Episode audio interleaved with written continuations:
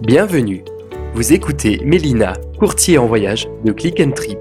Sa mission est de vous aider au quotidien à voyager autrement et surtout de vous présenter une autre manière de voyager. Son optique Faire de vous un voyageur qui profite à la planète et aux économies locales. C'est parti pour un nouvel épisode avec Mélina.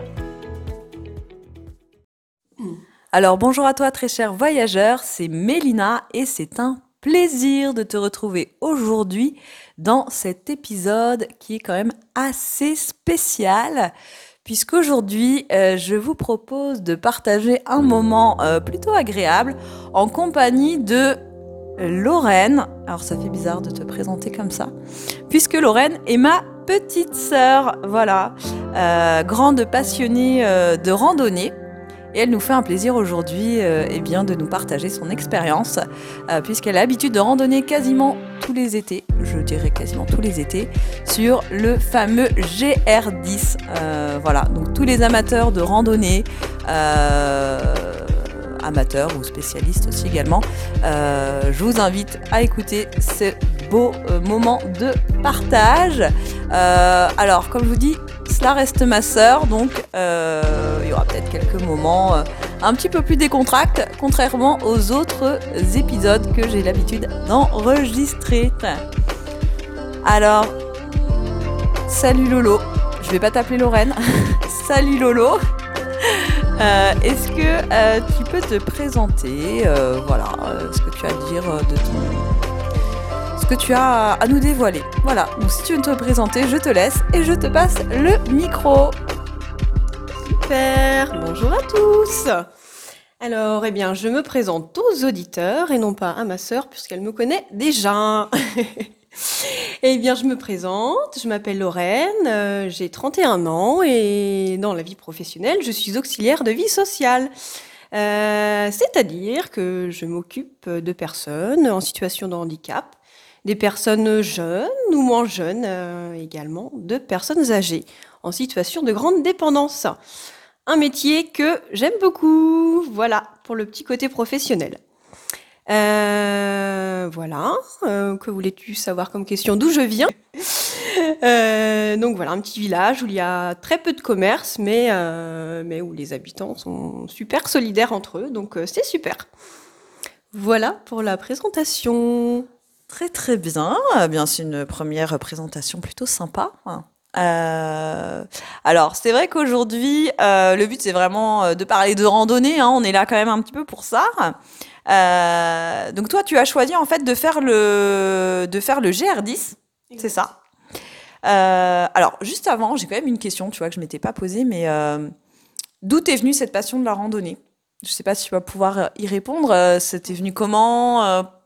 À quel moment tu t'es dit, ça y est, je pars faire de la randonnée, je prends un sac à dos et je m'en vais seule avec ma motivation.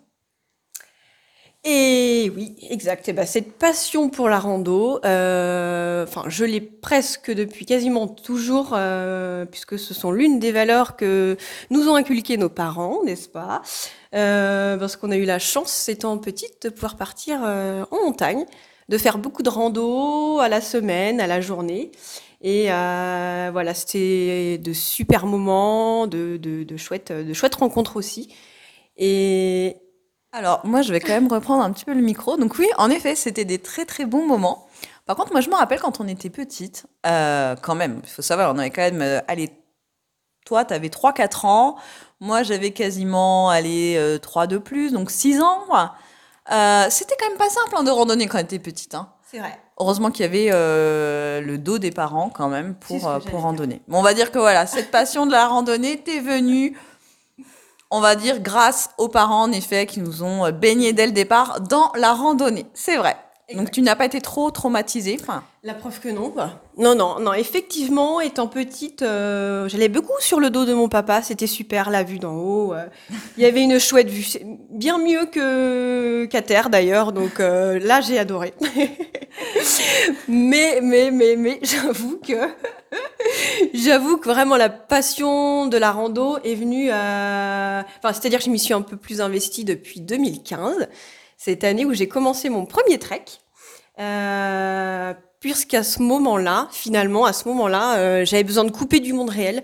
Euh, Enfin, du monde réel. hein. On était encore dans le monde réel, faut pas exagérer, mais euh, du monde actuel, on va dire. Euh, j'avais besoin. euh, en fait, j'étais professionnellement et personnellement, j'étais. J'ai l'impression d'être, alors pas submergée, mais j'étais un petit peu.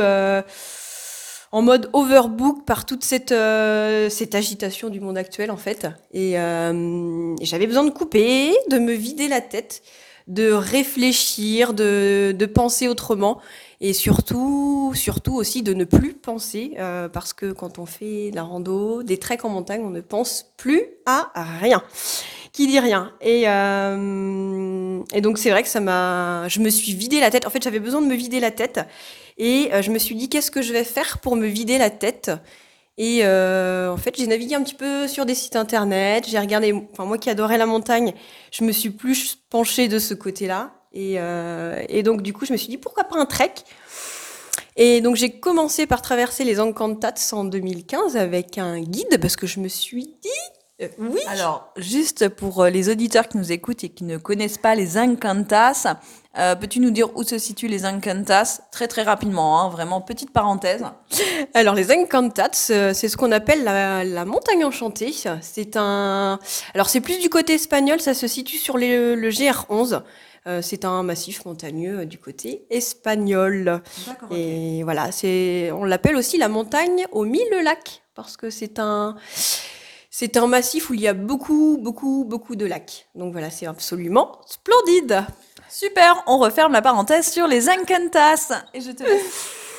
Voilà, donc euh, oui, je disais que j'avais besoin de, de me vider la tête, et donc ça fait un bien fou, puisque quand on est en trek, on pense avant tout à marcher, marcher, avancer. Euh, on observe la nature, on écoute, euh, on écoute le bruit, enfin le bruit, on peut pas dire le bruit, euh, le bruit ambiant justement, il n'y a pas beaucoup de bruit et ça c'est super. C'est que des bruits naturels, il n'y a aucun bruit motorisé, aucun bruit, aucune odeur d'essence, de pot d'échappement. C'est vraiment des bruits d'animaux, des bruits de. On, le, on entend le, les cailloux rouler sous nos chaussures. C'est, C'est génial. c'est génial. Voilà, absolument génial. Et donc là, euh, c'est vrai que tu, on sent que tu as euh, cette passion de la randonnée. Euh, est-ce que, euh, est-ce que le premier trek, euh, parce qu'on parlait de trek, non pas de balade, mais est-ce que le premier trek, tu l'as, tu l'as fait toute seule ou est-ce que tu es partie avec quelqu'un d'autre? Tu veux peut-être aussi nous dire, parce qu'on est sur le GR10, euh, le GR10, c'est peut-être combien d'étapes? Alors, je sais pas si tu as les étapes en tête ou à peu près. euh, euh, sur combien de périodes, en tout cas, il faudrait prévoir de partir sur un GR10 Euh, Voilà, bah, je te laisse répondre. hein.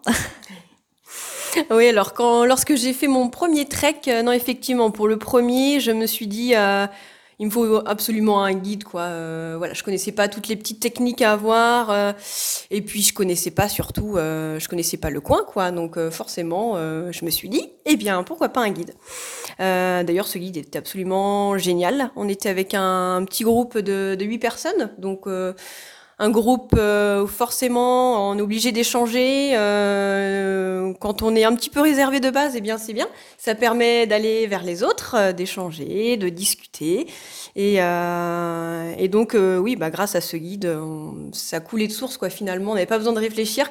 Euh, voilà, pas besoin de topo guide non plus. Donc bon, c'était une première expérience super. Mais Alors, je reprends le micro parce que je pense que certains sont spécialisés de randonnée, d'autres pas. Euh, tu nous parles du, euh, du fameux guide. À l'époque, tu es passé par une agence. Quel était euh, le nom de l'agence? Est-ce que tu t'en rappelles? Euh, et, euh, et tu nous parles du topo guide. Donc, est-ce que tu peux nous en parler un petit peu plus, savoir qu'est-ce qu'est le topo guide pour les auditeurs éventuellement qui ne sauraient pas euh, qu'est-ce qu'est le topo guide? Alors, à l'époque, je suis partie euh, avec l'agence qui s'appelle Viamont Trekking, euh, qui est située euh, à Saint-Gaudens, donc dans les Pyrénées. Et euh, donc, comme je disais tout à l'heure, avec un guide, absolument rien à s'occuper, il réservait les refuges, tout était préparé d'avance. Donc, pour une première expérience, c'était vraiment super chouette. Par contre, je m'étais dit, l'année d'après, je vais partir par mes propres moyens. Voilà, c'est bien aussi de pouvoir se débrouiller toute seule. Euh, ça permet de, de devenir, euh, voilà, de, d'être plus autonome et, d'être seul surtout. Ça, c'est bien. Ça fait du bien d'être seul. Très bien. Donc, en fait, ce que tu recommandes, euh, pour résumer, ça serait pour une première expérience de partir avec une agence, ce qui me semble quand même plutôt pertinent.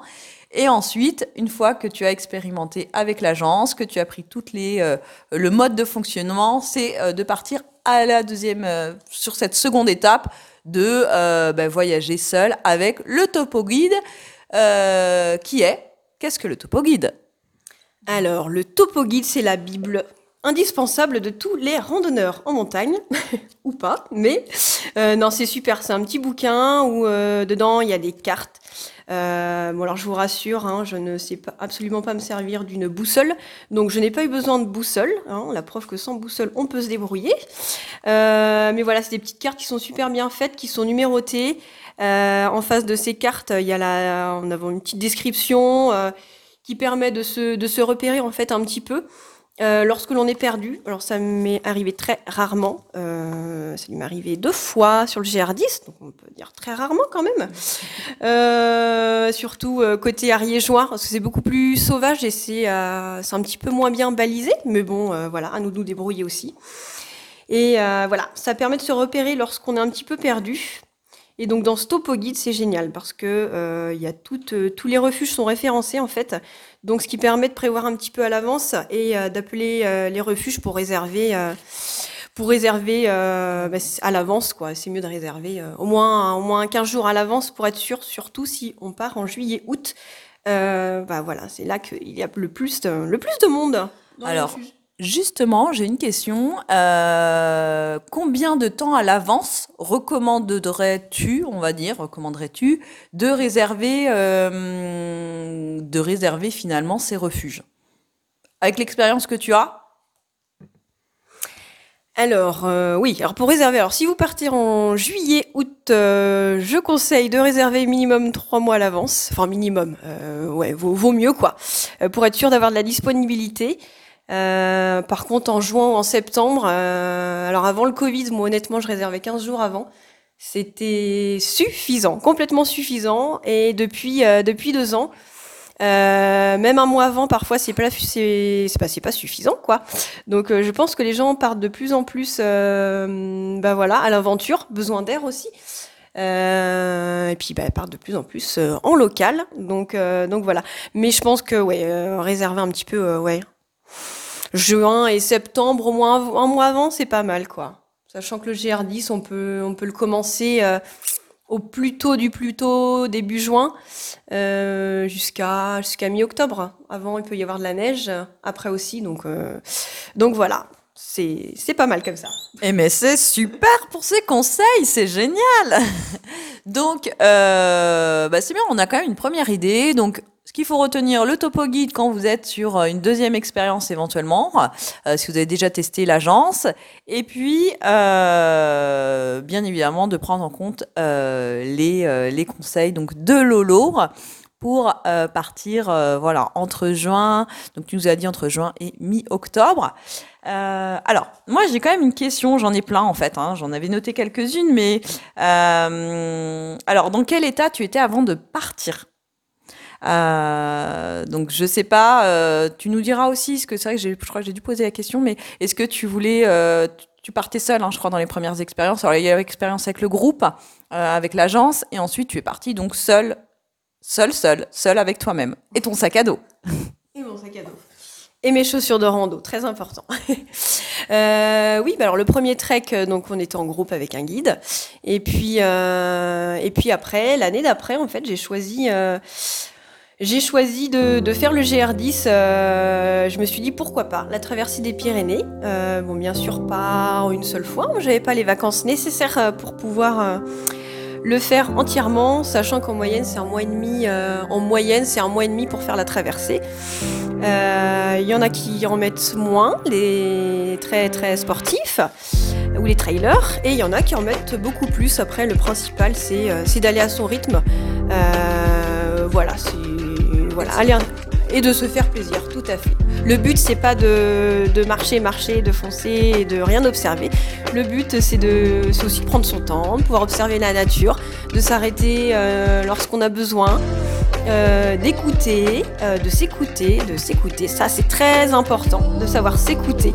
Voilà, d'écouter son corps. Voilà.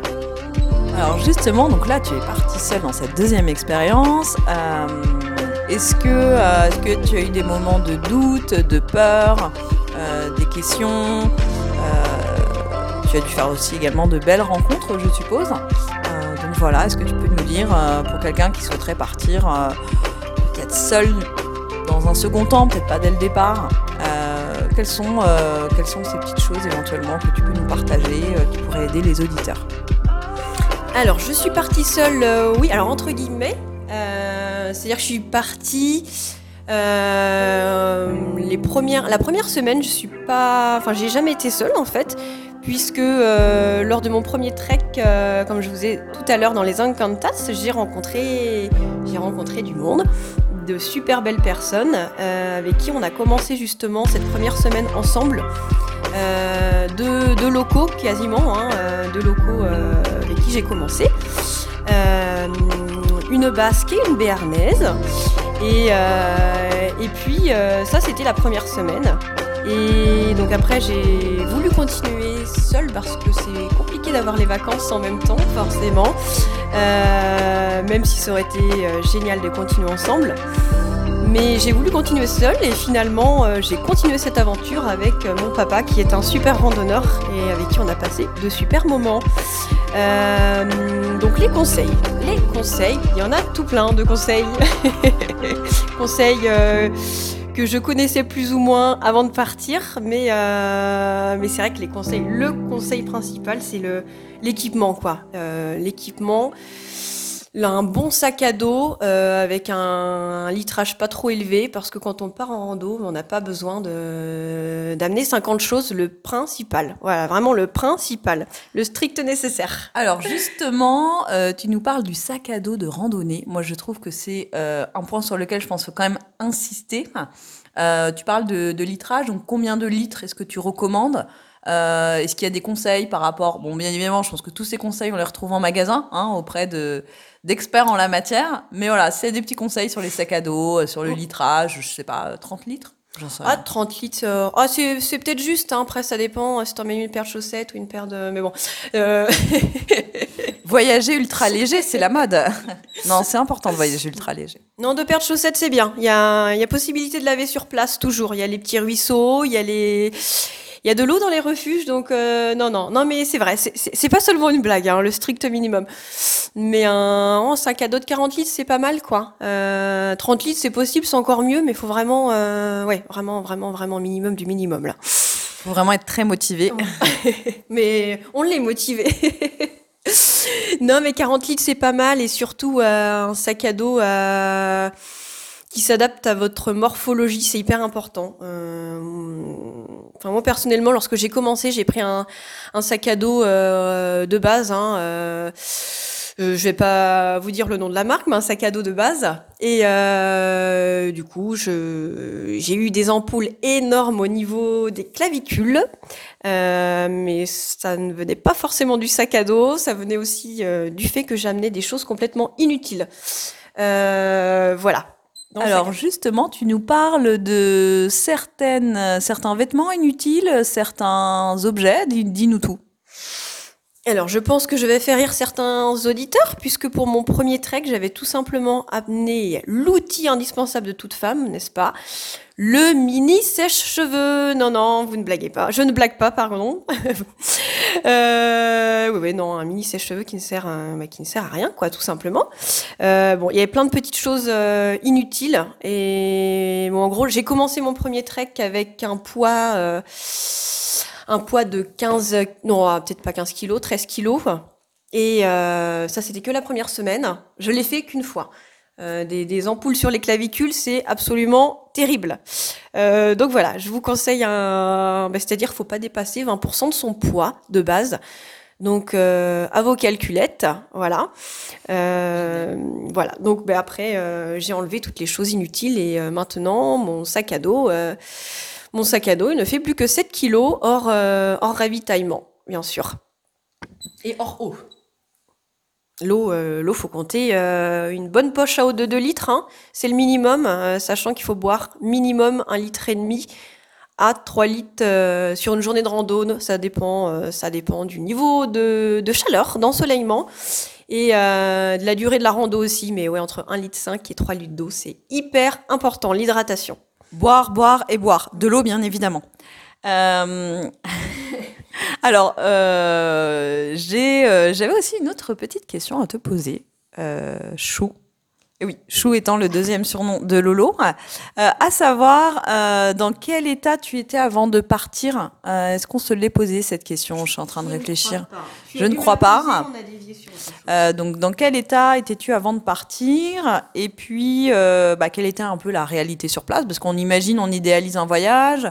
voilà. Peux-tu nous en dire un petit peu plus? Eh bien, avant de partir, euh, comme je vous disais tout à l'heure, j'avais besoin de couper. Euh, donc, honnêtement, j'étais, euh, j'étais dans une période un petit peu stressée. J'étais stressée, j'étais fatiguée. stressée, fatiguée, bon, comme un petit peu tout le monde, certaines périodes à une certaine période de l'année. Mais, mais voilà, moi, j'ai pas l'habitude d'être, comme ça, enfin, d'être fatiguée. j'aime pas cette sensation-là. Donc je me suis dit, qu'est-ce que je vais faire pour, pour m'enlever cette fatigue? À part, euh, enfin l'option c'est le sommeil, hein, mais il n'y a pas que ça pour se défatiguer. Donc en fait, il était vraiment temps que je me reconnecte. Alors se défatiguer, je ne sais pas si cela fait partie de la langue euh, ou du dictionnaire, te redynamiser peut-être, mais pourquoi pas, On peut se permettre d'inventer de nouveaux mots également sur ce podcast. Il faut, il faut être dans l'invention. et donc, euh, oui, il était vraiment temps que je, que je me reconnecte avec autre chose, avec la nature. Et, euh, et donc, euh, donc voilà, euh, c'était. Tu me posais quoi comme question Du coup, comment se sont passés mes premiers moments, c'est ça? Alors tout à fait. En fait, euh, la question c'était de savoir si tu avais eu des difficultés, surtout pendant cette cette randonnée. Enfin, alors je sais que tu l'as fait en plusieurs étapes, mais est-ce que tu as eu des grandes difficultés pendant pendant ces treks? Voilà, quelles ont été ces difficultés? Alors j'ai eu la chance de ne. Alors j'ai eu des difficultés. Hein. J'en ai eu. Alors j'en ai pas eu de très très grosses parce que je pense que le le mental y jouait beaucoup. J'étais tellement motivée par cette aventure.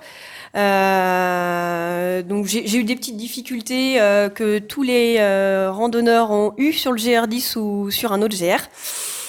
C'est les douleurs euh, musculaires, euh, bien sûr. Donc il y a les petites douleurs musculaires euh, liées au manque justement d'hydratation. Donc ça c'était au départ. donc c'est pour ça que je disais que l'hydratation était super importante, surtout ne pas négliger l'hydratation. la nourriture aussi, certes, mais l'hydratation c'est hyper important.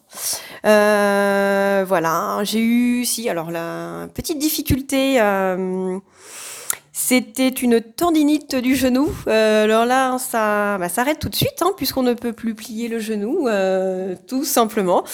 Euh, donc là, c'était compliqué. Alors c'était même pas la douleur qui était compliquée, c'était le, bah là du coup c'est le moral, parce qu'on se dit mince, je ne vais plus pouvoir continuer. bon, j'avais de la chance, c'était sur la dernière étape.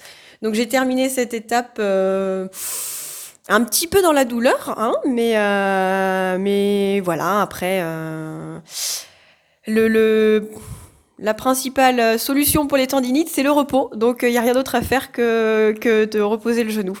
Euh, voilà, bon, c'était vraiment le, ouais, le principal, euh, la principale difficulté que j'ai pu avoir. Euh, il peut y en avoir d'autres.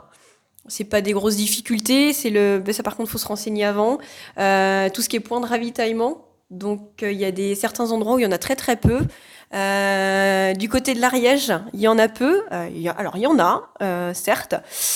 Il y a tout ce qui est et des fois, en fait, on est obligé de redescendre par des petits villages pour pouvoir se ravitailler. Euh, parce qu'on peut être des jours sans croiser, euh, bah voilà, on est sur le GR, hein, euh, sans croiser d'épicerie, de choses comme ça. Donc on est obligé de redescendre euh, hors GR euh, dans des petits villages et donc se ravitailler dans des épiceries, mais il faut Forcément, quand on est sur le GR, on oublie un petit peu les jours. On ne sait plus si on est le dimanche ou le mardi ou le mercredi. Ça, c'est génial. Mhm. Sauf que, euh, bah voilà, le dimanche, les épiceries sont fermées aussi, hein, dans, voilà, dans les Pyrénées. Fort heureusement, ils ont le droit de se reposer. Euh, et donc, ouais, ça, faut se renseigner là-dessus parce que quand on arrive et que tout est fermé, qu'on n'a plus rien à manger, c'est un petit peu embêtant, quoi. Mais, euh, mais voilà, non, non, mais euh, ça se passe bien. Sinon, il y a possibilité de se ravitailler un petit peu partout quand même. Alors justement, c'est hyper intéressant ce que tu nous dis, euh, parce que finalement, si je comprends bien, c'est que euh, tous ces renseignements, tu les retrouves quand même dans le topo guide. Quand tu parles de ravitaillement pour manger et autres, euh, oui et non Oui et non. Ouais, on les retrouve dans le topo guide parce que forcément, il y a tous les refuges, enfin, il y a quasiment tous les refuges indiqués. Donc dans les refuges, il y a toujours possibilité euh, de se ravitailler. Il y a des, euh, on appelle ça des micro-épiceries, quoi. Euh, il y a possibilité, bah forcément, hein, c'est un ravito, on peut y manger. Ils peuvent nous préparer quelque chose, on peut remporter quelque chose. Donc dans les topos, il y a tous les refuges, euh, mais il n'y a pas forcément d'indiquer tous les petits points de ravitaillement comme les épiceries, euh, les petits bars qui peuvent être sympas euh, lorsqu'on meurt de soif, lorsque l'on n'a plus d'eau. Donc c'est un style de ravitaillement aussi. voilà, c'est mieux de boire de, de, de l'eau, des boissons sucrées en revenant, hein, voilà, en repartant le lendemain, voilà. Mieux vaut éviter l'alcool pour continuer. Ça, c'est le mm. dernier jour, l'alcool. Hein. Alors, merci pour ce très très bon conseil. Donc, de l'eau, de l'eau, de l'eau et donc de l'alcool plutôt à la fin.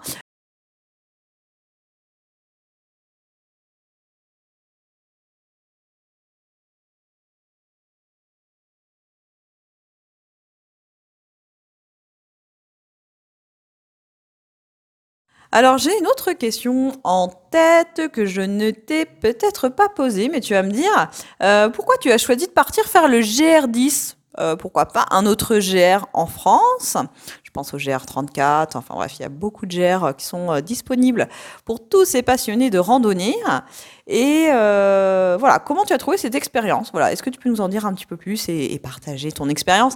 Même s'il est vrai qu'à travers déjà une bonne partie de cet épisode, tu nous as déjà dévoilé pas mal de chouettes moments. Oui, bah alors j'ai choisi de, faire cette euh, traversée des Pyrénées, donc d'ouest en est. Euh, alors au départ, j'ai choisi euh, de faire le GR10 parce que c'était tout simplement le massif de, moyenne et haute montagne le plus proche de chez moi. et aussi et surtout parce que je savais que les Pyrénées c'était quand même beaucoup plus sauvage que, bah, certains, que certains autres massifs en fait. et donc voilà, tout simplement pour cette deuxième option. Euh, voilà, bah, c'est vrai que c'est une expérience que j'ai trouvée, euh, pour répondre à ta question, euh, tellement enrichissante en tout point de vue. Aussi bien, bien sûr, vous en doutez, par la beauté des paysages, qui est les Pyrénées, c'est vraiment absolument splendide. j'ai plein d'images en tête lorsque j'en parle, mais aussi au niveau, au niveau humain, quoi. C'était, j'ai fait de chouettes rencontres que je pense des rencontres que l'on ne fait pas forcément par hasard, euh, qui nous apportent, euh, qui nous apportent toujours euh, par, les échanges que, par les échanges pardon, que l'on peut avoir. c'est vrai que toute personne est différente et, donc ça c'est absolument superbe. On en apprend de toutes parts.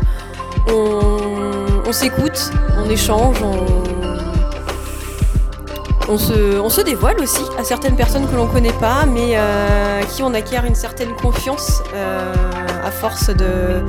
avec les jours de traversée aussi. Euh, voilà. Franchement, si c'était à refaire, je le referais. Euh, mon retour d'expérience, c'est que. Ben, en fait, tous les jours, euh, toutes les heures, à chaque virage, à chaque détour, on voit de nouveaux paysages en fonction de la luminosité, en fonction de la météo. Euh, on peut se lever aussi bien avec un magnifique soleil ou bien de la neige, c'est arrivé une fois, même en été, euh, ou bien au-dessus d'une mer de nuages qui fait qu'on se demande si l'on est encore sur Terre ou dans le ciel. tellement c'est tellement c'est magnifique. Euh, chaque jour son lot de surprises et d'émotions. je compare toujours cette aventure avec le cycle d'une vie en fait. Pour moi, la traversée des Pyrénées, c'était le cycle d'une vie. Euh, tout simplement parce qu'on grimpe des sommets, on les redescend, euh, parfois on chute, euh, on se relève, parfois sans aide, parfois avec de l'aide. et donc je compare ça, voilà, sur le cycle d'une vie, on grimpe des sommets, donc là c'est les moments de joie, les, les hauts en fait d'une vie quoi. Lorsqu'on les redescend, c'est euh, entre guillemets les bas, les moments de peine, de doute, d'émotion. Euh, lorsque l'on chute, ça peut être euh, les échecs dans une vie, même si c'est jamais vraiment des échecs hein, dans une vie, parce que on en ressort toujours forcément plus fort. donc voilà, et bah, je trouve que ouais, ça représente aussi la réalité, quoi. Voilà. Super. Alors euh, moi j'avais les larmes aux yeux en t'écoutant euh, sur la fin parce que je trouve que c'est quand même très très beau ce que tu dis. Euh, cette histoire de en effet monter des sommets. je pense qu'aujourd'hui on a tous des moments de difficulté ou pas. en tout cas je vous en souhaite pas bien évidemment. Mais je pense que la randonnée en tout cas peut être une bonne alternative pour se vider l'esprit comme Lolo nous l'a déjà bien stipulé dans l'épisode. et je vais avoir Allez, promis, la dernière question et je ne t'embête plus. En tout cas, tu te prêtes très très bien à l'exercice. Et je voulais savoir quel est euh, le plus bel endroit, euh, alors le plus bel ou les plus beaux endroits que tu aurais fait sur le GR10 si tu en as, euh, voilà, si tu en as en tête. N'hésite pas, partage et encore partage ces bons moments. Mon plus bel endroit, euh, ta question est très compliquée, ma très chère sœur, euh, parce qu'il y en a eu vraiment euh, beaucoup tout le long du GR10. Mais voilà, juste une vision que j'ai maintenant tout de suite. je te parlerai la nuit au refuge des Houlettes de Gaube. Euh, alors déjà, c'est un super refuge et la vue est absolument magnifique. Euh, on a vu sur le, glacier de d'Ossou, ou euh, ce qu'il en reste, hein, parce que le glacier, il en reste il en reste plus guère. Euh, mais c'est cette vue sur le Vignemal. Alors il y a la vue sur le Vignemal, donc euh, le plus haut sommet des Pyrénées, et le petit Vignemal euh, à côté que nous avons eu la chance de pouvoir faire. voilà, c'est une vue absolument bah, magnifique. Il y a eu donc ouais cet endroit-là. Il y a également une superbe réserve qui s'appelle la réserve naturelle du Néouviel euh, là, avis aux amateurs de marmottes, il y en a tout plein. Euh, C'était vraiment magnifique. Euh, voilà, bah, il y a vraiment tout, tout, tout, euh, enfin plein de, de, chouettes endroits. Euh, là, je pourrais en parler pendant des heures. Alors, je pense que euh, on va s'arrêter là peut-être pour cette question. Et donc, j'avais dit la dernière, mais euh, allez, la petite question bonus. On a parlé du plus bel endroit, mais de ton plus beau souvenir. Quel est ton plus beau souvenir sur GR10 alors, mon plus beau souvenir, alors euh, bah, c'est pareil, j'en ai tout plein. euh, alors, on va mettre deux plus beaux souvenirs. C'est euh, les deux, ce sont des rencontres humaines. Euh, la première rencontre, c'était au début du GR10, vers le début, ouais, dans un petit village qui s'appelle Saint-Angras, où j'ai eu la chance de rencontrer Nathalie. Nathalie, c'est une accompagnatrice en montagne d'origine belge. Euh, nous sommes rencontrés un, au petit déjeuner un matin et je, je me souviens encore de cette première rencontre puisque euh, au départ je me suis dit oulala euh, Nathalie je pense qu'il faut pas trop enfin faut pas la déranger elle veut être dans son euh, dans son dans son univers ouais. Et alors ça je respecte totalement parce que c'est vrai que quand on est sur des treks comme ça on a envie d'être seul. En fait on n'a pas forcément envie de même si on, adore parler en tant que femme on n'a pas forcément envie de parler pendant des heures lorsqu'on est sur un trek. Et euh, voilà ça c'est le premier souvenir que j'en ai. Et euh, donc on s'est suivi un petit peu sur cette première étape. Enfin du moins c'est nous qui avons essayé de la, suivre hein, puisque Nathalie est une accompagnatrice en montagne. Donc forcément elle marche très très très bien et euh, en fait, on a commencé à sympathiser le soir euh, dans un refuge. Euh, et en fait, depuis, euh, on se donne régulièrement des nouvelles. Euh, on a continué les années d'après ensemble ce GR. Et puis après, c'est vrai que c'est compliqué aussi de pouvoir partir en même temps, au même moment. Mais, mais voilà, je me souviens encore de de cette soirée dans ce refuge. Euh, je pense que Nathalie s'en souviendra aussi. Euh, une petite histoire bien sympathique avec un fou rire euh, dans un dortoir. voilà, je n'en dirai pas plus. voilà, donc il y a eu cette rencontre avec Nathalie. donc là, on est on n'est plus rendu au même endroit, donc on ne continue pas ensemble, mais on continue euh, bah voilà, de prendre contact, euh, de s'appeler. Euh, enfin voilà, c'est vraiment super. C'est une super personne en fait que j'ai que j'ai rencontrée. Donc ça, c'est ce premier souvenir et et donc le deuxième. très chouette souvenir aussi. donc c'était cet été.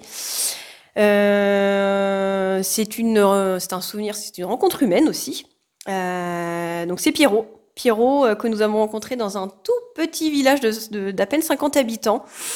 Euh, en fait, j'avais tout simplement pas réservé. Euh, donc, quand je vous dis que la réservation est importante, elle est importante. c'est un, voilà, un petit village de 50 habitants, mais il y avait quand même deux gîtes d'étape. Donc, c'était pas un refuge puisque les gîtes c'est dans des petits villages. Les refuges, c'est lorsqu'il n'y a pas de village, c'est en haute montagne. Bon, bref. Petite parenthèse. Et, euh, et donc, euh, les gîtes étaient tous overbook. Il n'y avait absolument plus aucune place. Pas un seul lit disponible. Euh, donc la deuxième option, c'était de dormir euh, ben, dans l'église. Il y avait une petite église. Et dans les Pyrénées, ils ne laissent jamais personne dormir dehors, en tout cas. Donc, c'est comme ça, ils ouvrent les églises et les randonneurs peuvent éventuellement y aller. Euh, puisque nous n'avions pas, enfin, j'avais pas la toile de tente. Euh, nous n'avions pas la toile de tente. Donc, euh, donc nous étions dans ce petit village. Je vais y arriver. Et nous sommes passés devant un petit bar, en fait, le seul commerce de ce village, un petit bar qui faisait épicerie. Et là, à ce bar, dehors, il y avait un monsieur. Ce monsieur, c'était Pierrot, qui était en train de boire sa petite bière. Et il nous, en fait, il nous a entendu euh, discuter. Et euh, elle nous a interpellés en disant euh, Venez, il fait bah, écoutez, vous avez personne, vous avez nulle part où dormir ce soir On fait Bah non, non, non, les deux gîtes sont pleins. puis on fait le, pire, c'est qu'on n'a pas la toile de tente. Ah, mais c'est pas un problème. écoutez, venez dormir chez moi. j'ai deux, j'ai deux lits disponibles en plus. Vous allez dormir dans la mezzanine. Et en fait, sur le coup, euh, on sait presque pas trop quoi dire, même si euh, son invitation était un soulagement. Euh, mais c'était avec grand plaisir. Mais euh, c'est vrai qu'on n'est pas habitué, en fait, euh, même chez nous, à lui dire, ah, bah, écoute, t'es à la rue, viens, viens dormir chez moi, quoi. Enfin, on n'était pas vraiment à la rue, mais on dormait, on devait dormir dehors, quoi. Et, et donc, on a accepté. Euh, donc Pierrot nous a, il était en train de boire euh, son petit verre en, terrasse. Il nous a dit écoutez, euh, j'arrive, je prends mes clés, vous allez vous installer, vous allez prendre votre temps, vous prenez une douche si vous avez envie, et puis moi je vous fais un petit repas ce soir. Donc il nous a cuisiné des super galettes bretonnes, le fromage faisait le, le, le, triple de l'épaisseur euh, de, de, la galette. Enfin bref, euh, on n'est pas ressorti avec la faim. Euh, il avait également euh, invité ses amis, donc un ami berger et sa conjointe. on a pu échanger, c'était vraiment un super moment. Pierrot, c'est vraiment une belle personne.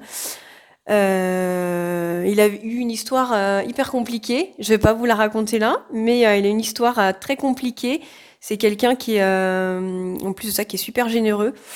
Euh, et, et donc, euh, j'en ai presque les larmes aux yeux lorsque je raconte cette histoire. Mais Pierrot, en fait, c'est une personne qui a 68 ans, qui travaille encore pour son village. Qui, c'est lui qui déneige toutes les rues de son village. et donc, enfin, c'est Petite parenthèse, euh, mais à 68 ans, pour vous dire qu'il travaille encore. Il se plaint de rien et il, euh, rend service à tout le monde. Euh, la preuve, puisque quand on est arrivé, il avait avec lui un chien. C'était pas le sien, c'était un chien de berger qui s'était échappé du troupeau en haute montagne. Et il savait à qui appartenait ce chien, parce qu'il connaît tous les bergers sur place, bien sûr. Le lendemain matin, il a été lui ramener, euh, il a quand même fait un, aller-retour, un sommet. Il est revenu pour ramener euh, ce chien. Euh, bah, j'ai trouvé ça tellement chouette, quoi. Et euh, en fait, lorsque l'on est parti, euh, le matin de bonne heure, je, j'ai demandé, puis Pierrot, écoute, combien je te dois pour la nuit, pour le repas? Et il m'a dit, euh, Lorraine, je ne veux pas de, je ne veux pas de ton argent. Euh, moi, si je t'ai accueilli, c'est avec grand plaisir. Sinon, je ne l'aurais pas fait. Euh, je ne veux rien. Et en fait, j'ai vraiment insisté. Il ne voulait vraiment pas que je lui donne quelque chose. Donc moi, ce que j'ai fait discrètement, c'est que j'ai mis un billet sous son dessous de table et je suis partie. J'ai attendu qu'il ressorte pour qu'on se dise au revoir. Et lorsqu'il est ressorti, bah, en fait, il avait vu. Pourtant, c'était discret. Euh, il m'a redonné euh, mon billet. Il m'a dit, écoute, je ne veux pas de ton billet, comme je te l'ai dit, je t'ai accueilli si gentiment. Euh, C'était avec plaisir. Euh, et euh, si je lui ai dit, écoute Pierrot, comment comment je peux te remercier euh, si je ne te paye pas? Enfin, as quand même, euh, tu nous as fait à manger, tu nous as hébergés. Il fait comment tu peux me remercier? Eh bien, écoute, si tu vois quelqu'un dans la rue, quelqu'un qui dans la rue ou pas forcément, qui a pas d'endroit où dormir, tout simplement, tu l'accueilles chez toi. Voilà, ce sera mon remerciement. Il fait, tu penseras toujours à ça. Euh, donc voilà, Pierrot, c'est franchement, c'est un super souvenir.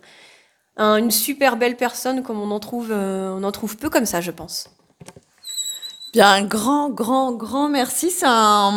Alors, c'est au-delà de, de, conseils, je pense, euh, euh, sur la thématique de la randonnée et du GR34. Je pense qu'on a quand même euh, une belle leçon de vie. Euh, GR10, pardon, GR, GR10, GR10 excusez-moi, je suis partie en Bretagne. Donc sur le GR10, je pense que c'est quand même une très belle, euh, très belle leçon de vie, à savoir que euh, à travers, euh, voilà, à travers cette, cette randonnée, ces étapes, tu as fait de très très belles rencontres. Alors merci à toi, euh, bah, Chou, je vais dire Chou, hein, d'avoir euh, participé euh, et t'avoir prêté à l'exercice parce que finalement c'est une grande première pour toi. Moi je trouve exact. que c'était très très bien débrouillé. Euh, donc vraiment un grand grand grand merci. Euh, merci pour cette belle leçon euh, de vie puisque euh, on s'est rendu compte que voilà, tu as fait de belles rencontres et on a quand même une petite leçon de vie quand même à la fin de cet épisode. Et euh, bah voilà, si tu veux partager tes coordonnées, euh, n'hésite pas, on le fera dans la description, euh, juste euh, dans la description du, du podcast. Euh, donc merci, merci et encore merci. Eh bien, de rien, de rien et de rien. Nous, c'était avec grand plaisir. Euh, c'était avec grand plaisir. Je n'ai pas du tout. Euh. Enfin, cet exercice, c'est un, oui, un pur exercice pour moi parce que je n'ai pas du tout l'habitude de parler dans un micro. Alors. Euh, Excusez à l'avance s'il y a des petites imperfections. euh, mais ouais, ce sera avec un grand plaisir de pouvoir échanger euh, avec des randonneurs ou de futurs randonneurs. Euh, J'échangerai avec grand plaisir mon adresse mail. Il n'y a pas de souci. C'était un chouette moment avec ma sœur. Je te remercie. eh bien, merci Chou et je vous dis à très vite.